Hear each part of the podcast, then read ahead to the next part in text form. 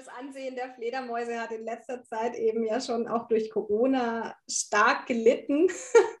Und die Windkraft, ähm, ja, da, da, stehen sie manchmal auch nicht im besten Bild da. Aber ich hoffe, ich, ich konnte da jetzt äh, ein bisschen Überzeugungsarbeit leisten, dass das eigentlich doch ähm, spannende und faszinierende Tiere sind und auch die Entwicklung der Windkraft gut möglich ist, ohne die, äh, diese Tiere zu schädigen.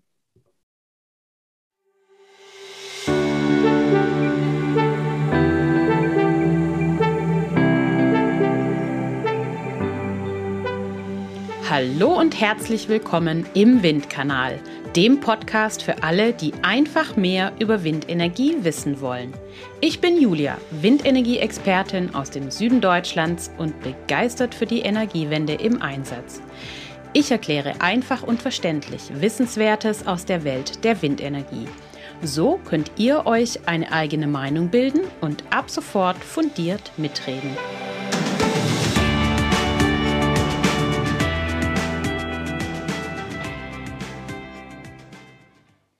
Ihr hört jetzt den ersten Teil des Interviews zum Thema Windkraft und Fledermäuse. Ich habe aus diesem etwa 50-minütigen Interview mit Dr. Johanna Hurst zwei Audio-Episoden gemacht. Das hat den einfachen Hintergrund. Ich habe einfach mal im Berufsnetzwerk LinkedIn eine kurze Umfrage gestartet, ob solche langen Episoden lieber in einer langen Folge bleiben sollen oder ob euch zwei kürzere Folgen lieber sind. Und das Ergebnis war spannenderweise genau 50-50. Was habe ich daraus gemacht? Ich habe jetzt zwei kürzere Audio-Episoden produziert, die aber am selben Tag erscheinen. Das heißt, ihr könnt die zwei Teile einfach hintereinander weghören. Im ersten Teil geht es erstmal um die Fledermäuse, also wie sie leben, wo ihre Quartiere sind, wie stark sie sich fortpflanzen und so weiter und so fort. Und im zweiten Teil geht es dann um die äh, konkrete Situation Windkraft und Fledermäuse. Das ist übrigens auch die allererste Episode, die auf YouTube mit Videoaufzeichnungen erscheint. Dort könnt ihr euch die Folge am Stück anschauen. Gebt dafür einfach den Kanalnamen Windkanal Windenergie-Podcast ein, dann erscheint das Video schon an oberster Stelle. Viel Spaß dabei und natürlich bin ich gespannt auf euer Feedback.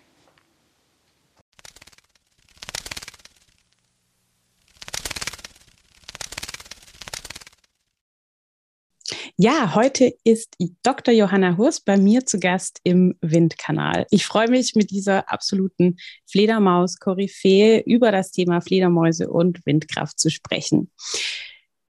Johanna Hurst ist Diplombiologin und hat sich in ihrem Studium mit Verhaltensbiologie, Tierökologie und Wildtiermanagement schwerpunktmäßig beschäftigt. Seit 2010 arbeitet sie als wissenschaftliche Mitarbeiterin im renommierten Freiburger Institut für angewandte Tierökologie GmbH, kurz FRINAT. Der Gründer des Instituts ist übrigens Dr. Robert Brinkmann. Wer von euch im Bereich Naturschutz oder in der Projektentwicklung aktiv ist, könnte diesen Namen eventuell aus der Fachliteratur oder aus den einschlägigen Leitfäden für die Erfassung und Bewertung von Fledermausvorkommen schon kennen, an denen er nämlich auch maßgeblich mitgearbeitet hat. Windkraft und Fledermäuse sind daher von Beginn an ein Schwerpunktthema von Johanna Hurst, sowohl in Forschungsvorhaben wie etwa zur Windkraft im Wald für das Bundesamt für Naturschutz. Und aus dem Forschungsvorhaben für das Bundesamt für Naturschutz ist dann auch ihre Doktorarbeit entstanden. Darin hat sie die Fledermausaktivität über den Wald an verschiedenen Standorten, auch Sonderstandorten mit Quartieren, akustisch untersucht und daraus Handlungsempfehlungen abgeleitet. Deshalb ist sie für mich einfach die perfekte äh, Gesprächspartnerin zum Thema Windkraft und Fledermäuse. Herzlich willkommen im Windkanal Johanna Hurst. Ja, vielen Dank für die nette Einleitung. Ich freue mich auch sehr über die Einladung und darüber, ähm, über die Möglichkeit, dieses Thema auch den Menschen nahezubringen, die damit nicht tagtäglich zu tun haben. Mhm. Ja, eben, man liest ja überall, dass Windkraftnutzung und Fledermäuse irgendwie schwer in Einklang zu bringen seien. Und ähm, auch die Bundesländer beschäftigen sich ja gerade intensiv mit der Frage, wie man ähm, mehr Windkraftflächen definieren kann. Also das Ziel wurde ja ausgerufen, zwei Prozent der Landesfläche soll für die Windkraft ähm, ausgewiesen werden. Und diese Flächen sollen natürlich möglichst ähm, Fledermaus-kompatibel sein. Ja, also möglichst wenig negative Einflüsse auf die Fledermausvorkommen haben. Ähm, Ziel ist ja auch verbindliche Artenschutzleitfäden zu erstellen für die Bundesländer, die eben genau regeln, wie man die Vorkommen von Fledermäusen erfasst, also untersucht ähm, und wie man dann auch das Risiko bewertet. Und dabei fällt immer wieder auf, dass wir eigentlich gar nicht so arg viel wissen über die Fledermäuse, die ja einfach auch viel nachts unterwegs sind. Und ähm, ja, und bevor wir jetzt aber in die Detailfragen einsteigen, würde ich gern ein paar grundlegende Themen über Fledermäuse wissen. Wo und wie leben denn Fledermäuse überhaupt? Ja, also dazu ähm, muss man grundsätzlich mal wissen, dass es natürlich nicht nur die eine Fledermaus gibt, sondern wir haben in Deutschland ungefähr 25 Fledermausarten, die sich in ihrer Lebensweise auch deutlich unterscheiden. Alle haben tatsächlich gemeinsam, dass sie vor allem nachtaktiv sind und alle fressen auch ähm, Insekten oder auch Spinnen und ähnliches Getier. Ähm, eine Sache, in der sie sich aber stark unterscheiden, ist die Quartiernutzung. Und zwar unterscheiden wir da im Wesentlichen zwei Gruppen, kann man sagen. Die einen beziehen ihre Quartiere vor allem im Wald und nutzen da eben ähm, Strukturen, die vor allem an, an alternden Bäumen auftreten, also Baumhöhlen, zum Beispiel durch Spechte oder auch einfach Fäulnishöhlen oder auch abplatzende Rindenschuppen, Stammrisse, irgendwie sowas. Und das Spannende dabei ist auch, dass die nicht nur ein Quartier nutzen, wo sie dann eben den ganzen Sommer oder das ganze Jahr verbringen, sondern ähm, diese Quartiere auch regelmäßig gewechselt werden. Ähm, die andere Gruppe, die nutzt eben Quartiere in Gebäuden, zum Beispiel in, in alten Kirchen ähm, oder aber auch in, in Dachspalten, also unter Ziegeln oder unter Verschalungen. Und bei diesen Arten, da gibt es eben Arten, die wirklich Jahr für Jahr immer wieder das gleiche Quartier aufsuchen, ähm, das eben dann auch schon über Jahrzehnte immer wieder genutzt wird und deswegen eben auch eine besondere Bedeutung hat. Mhm, das heißt, wenn sich hier ähm, Veränderungen ergeben durch ja, eine Renovierung oder so, kann das schwierig werden, oder? Genau, also das ist auch ein Thema, was wir auch im Büro immer wieder bearbeiten, ähm, dass wir eben grundsätzlich erstmal gucken müssen, wenn Renovierungen irgendwo anstehen, ob da ähm, ein Fledermausquartier möglicherweise drin ist. Und dann muss man eben, wenn das der Fall sein sollte, überlegen, wie man damit umgeht. Mhm, also diese Quartiere, von denen ich jetzt gesprochen habe, das sind ja in der Regel die Sommerquartiere. Die Überwinterung, die findet ja nochmal woanders statt. Also bei vielen Arten sind es Untertagequartiere in alten Stollen oder natürlichen Höhlen. Ähm, deswegen kann man solche Renovierungen eben idealerweise im Winter durchführen, in den Monaten, wo dieses Sommerquartier dann nicht besetzt ist. Mhm. Und muss dann eben oder sollte schauen, dass es eben möglich ist, dieses Quartier zu erhalten. Also dass man Einflugöffnungen beibehält, dass man, ähm, wenn das gedämmt wird, eben Materialien benutzt, die fledermausfreundlich sind. Genau. Mhm. Das heißt, die Arten, die in Gebäuden leben, die sind ja jetzt für die Windkraft eher nicht relevant, oder? Also das heißt, wir schauen jetzt vor allem auf die Arten, die in natürlichen Quartieren leben. Also wenn es um die äh, Lebensstättenverluste geht, die ja bei Windkraft im Wald eine Rolle spielen, dann sind die in der Regel nicht relevant. Aber kollisionsgefährdete Arten, ähm, darunter gibt es auch welche, die eben in Gebäuden leben. Zum Beispiel die Zwergfledermaus. Mhm. Okay, auf das Thema Kollisionsgefährdung und Lebensstättenverlust, da kommen wir gleich noch drauf. Sie haben ja schon gesagt, äh, dass Fledermäuse vor allem ähm, Spinnentiere, Käfer und so weiter fressen. Und jetzt war auch gerade ein Punkt, dass die ja auch ähm, die Quartiere wechseln. Bleiben Fledermäuse denn generell äh, an einem Ort, so im Umkreis von ein paar Kilometern, oder wandern die auch, wie zum Beispiel Zugvögel? Also es gibt auch einige wandernde Arten, ähm, darunter auch, also eigentlich alle wandernden Arten sind auch kollisionsgefährdet, weil die eben in der Lage sind, ähm, relativ hoch zu fliegen. Also wenn die ziehen, dann steigen die ja höher auf und fliegen dann eben unter anderem in den Bereichen, wo sich die Windkraftanlagen drehen. Mhm. Ähm, dazu gehören zum Beispiel der Abendsegler, der Kleinabendsegler und die Rauhautfledermaus. Und die ziehen eben von ihren Sommergebieten in Deutschland irgendwo in Überwinterungsgebiete in Südfrankreich bis Spanien vielleicht.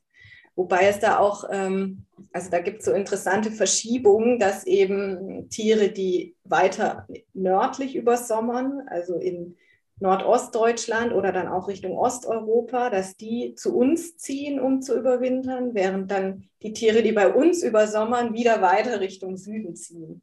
Mhm, mh. Insgesamt ist es halt ein recht komplexes System, was auch nicht gut untersucht ist, weil man ähm, die, die Tiere ja einfach schlecht verfolgen kann. Also ähm, das meiste, was man weiß, kommt durch Ringfunde. Ähnlich wie bei den Vögeln kann man auch Fledermäuse beringen die kriegen dann eben einen kleinen Ring um, ja, um den Unterarm.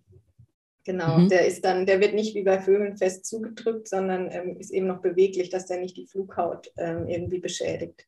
Mhm. Und durch diese Ringfunde kann man eben dann diese Weitstreckenflieger ähm, rausfinden. Mhm. Spannend. Das was, war was, was mir gar nicht äh, bewusst war. Und ich glaube, was viele Menschen nicht wissen, dass Fledermäuse auch ziehende Arten sind zum Teil. Mhm.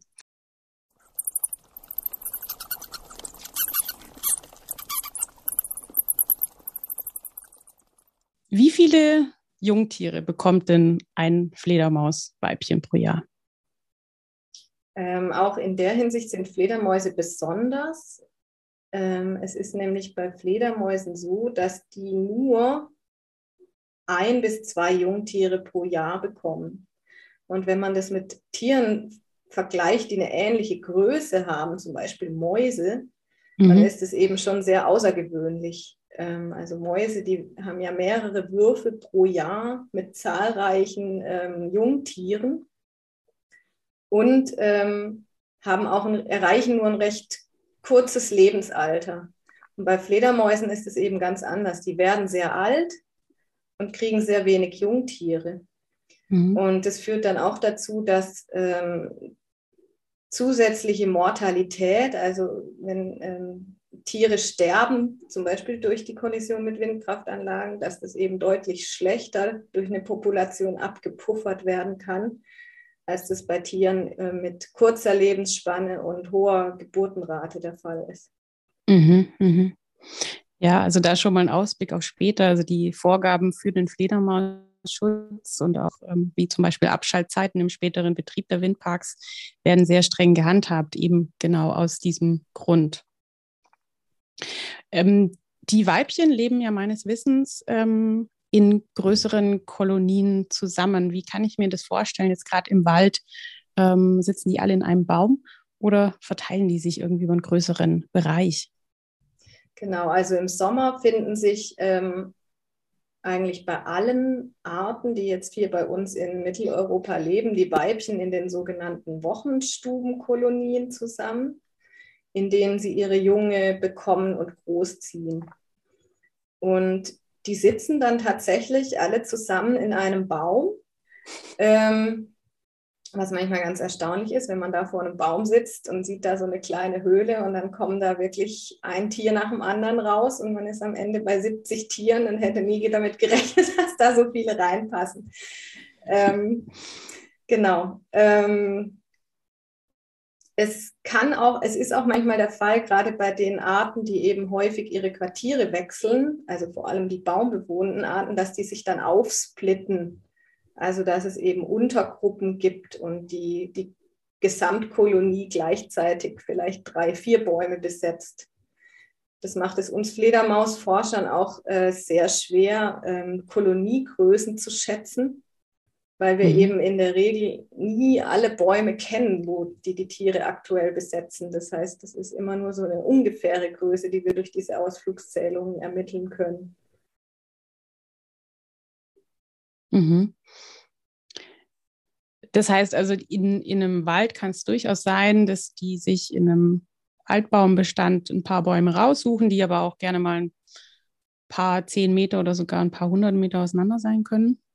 Ja. Genau, also die können so aus unserer Erfahrung bis maximal einem Kilometer auseinander liegen. Es ist aber schon so, dass man so Zentren ermitteln kann, wo sich dann wirklich eben mehrere Bäume auf kleinerem Raum befinden, also sogenannte Quartierzentren, die für uns dann natürlich ähm, besonders schützenswert sind. Und äh, man geht so grob davon aus, dass so eine Wochenstubenkolonie von zum Beispiel der Bechsteinfledermaus, die eben eine stark gefährdete baumbewohnende Art ist, ähm, circa 50 potenzielle Quartiere eben auf relativ kleinem Raum benötigt, um überhaupt in einem Waldbestand dann auch überleben zu können. Mhm, mhm. Ich habe in ähm, meinen Podcast-Episoden zu Wind im Wald ja eine Folge drüber gemacht, welche Auswirkungen das auf Tiere hat. Und da war die Fledermaus auch schon mal Thema. Und als Windparkplaner weiß ich ja, dass die überwiegend in alten Baumbeständen leben, die Fledermäuse. Können Sie dazu noch mal was sagen, welche Vorlieben die Fledermäuse da haben und ja, welche Bäume die sich aussuchen oder wo die genau leben? Mhm. Also grundsätzlich ähm, ist es so, dass es jetzt keine bestimmte Baumart gibt, die die bevorzugen würden. Ähm, die, es kommt eben hauptsächlich darauf an, dass ein geeignetes Quartier in dem Baum ist. Und da ist es natürlich so, dass es einfach manche Baumarten gibt, ähm, die schneller Quartiere entwickeln. Also besonders häufig oder besonders großes Quartierpotenzial finden wir eben vor allem in Eichenwäldern oder in Eichenmischwäldern. Ähm, auch Buchen können sehr gute Quartiere bieten, die brauchen aber länger. Also die müssen ein höheres Alter erreichen als Eichen. Und dadurch, dass wir hier ähm, in Deutschland eine Forstwirtschaft haben, die es halt ähm, häufig nicht erlaubt, dass Bäume ein hohes Alter erreichen, ähm, finden wir tatsächlich in Buchen seltener Quartiere, als es in Eichen der Fall ist. Auch in Nadelwäldern gibt es Quartiere, also häufig herrscht so ein bisschen die Meinung vor, ach, in so einem Nadelbestand oben im Schwarzwald, da müssen wir gar nicht untersuchen. Da werden aber häufig Windkraftanlagen gebaut und deswegen hatten wir in den letzten Jahren auch die Gelegenheit, da auch ähm, Quartiere zu suchen und das hat uns gezeigt, dass das eben ähm, auch Bestände sein können, wo Wochenstuben vorkommen, obwohl wir eigentlich auch auf den ersten Blick dachten, das Quartierpotenzial hier ist wirklich nicht sonderlich hoch. Aber auch da gibt es eben Quartiere, die man teilweise von unten gar nicht sehen kann, zum Beispiel in so gezwieselten Fichten. Das sind welche, die, die eben mal verbissen wurden und sich dann oben quasi in zwei Kronen mhm. teilen sozusagen. Und in diesem, in diesem Zwiesel drin, da befinden sich eben häufig Quartiere, die man von unten gar nicht sehen kann. Mhm, interessant. Wusste ich auch noch nicht. Jetzt haben Fledermäuse ja nicht nur ähm, potenziell Windkraftanlagen als äh, Gefahr für Leib und Leben, sondern die haben ja auch natürliche Feinde. Ne, wie, also ein Baum voller Fledermäuse könnte ja ein äh, Leckerbissen für so manchen Fressfeind sein. Wen gibt es denn da vor allem? Also, äh, das sind natürlich zum einen die, die Greifvögel. Ähm, da natürlich häufig Eulen, weil die auch nachtaktiv sind. Die sind auch teilweise, ähm, also wenn die erstmal so ein Quartier kennen, was jetzt vor allem bei Gebäudequartieren eine Gefahr ist, weil sie ja, also gerade die Schleiereule zum Beispiel, auch häufig in solchen alten Stellen oder so lebt, wo es dann auch Fledermausquartiere gibt. Wenn die so ein Quartier kennen, kann es schon passieren, dass die jeden Abend davor sitzen und sich ein, zwei Tiere abgreifen. Das ist dann natürlich mhm. der Super-GAU für so eine Kolonie. Mhm, mh. ähm, genau, aber auch andere Greifvögel können eben in der Abenddämmerung sich mal eine Fledermaus packen dann gibt es natürlich ähm, auch Marder, die mal so ein Quartier entdecken können. Diese häufigen Quartierwechsel, die die Tiere machen, die sind ja unter anderem auch ähm, zur Feindvermeidung. Also, mhm. Damit es eben nicht passiert, dass dann so ein Quartier mhm. irgendwann durch einen Feind entdeckt wird. Mhm. Genau, aber insgesamt muss man schon sagen, dass jetzt der, der Feinddruck sage ich mal, nicht so wahnsinnig hoch ist bei Fledermäusen. Also dadurch erklärt sich ja letzten Endes auch diese Strategie, dass sie eben recht wenig Junge bekommen und eine hohe Lebenserwartung haben. Sonst würde das mhm. ja gar nicht funktionieren. Mhm, mhm. Okay, ja, ich denke, ähm, viel gravierender sind Todesursachen, die eher vom Menschen ausgehen. Also ich habe schon mal von dem Fledermausgutachter gehört, dass ähm, die Pestizide, die in der Landwirtschaft verwendet sind oder auch zur Mückenbekämpfung in der Rheinebene, dass die natürlich direkt auch auf die Gesundheit der Fledermäuse sich auswirken. Genau, also das ist natürlich ein großes Problem. Es wirkt sich zum einen auf die Beuteverfügbarkeit aus, die dadurch natürlich deutlich geringer wird. Mhm. Zum anderen, also man weiß eben, dass sich damals das DDT, das ja auch so verheerend auf Greifvögel wirkte, dass sich das eben auch in Fledermäusen anreichern konnte und dementsprechend bei einigen Arten zu einem Populationsrückgang geführt hat.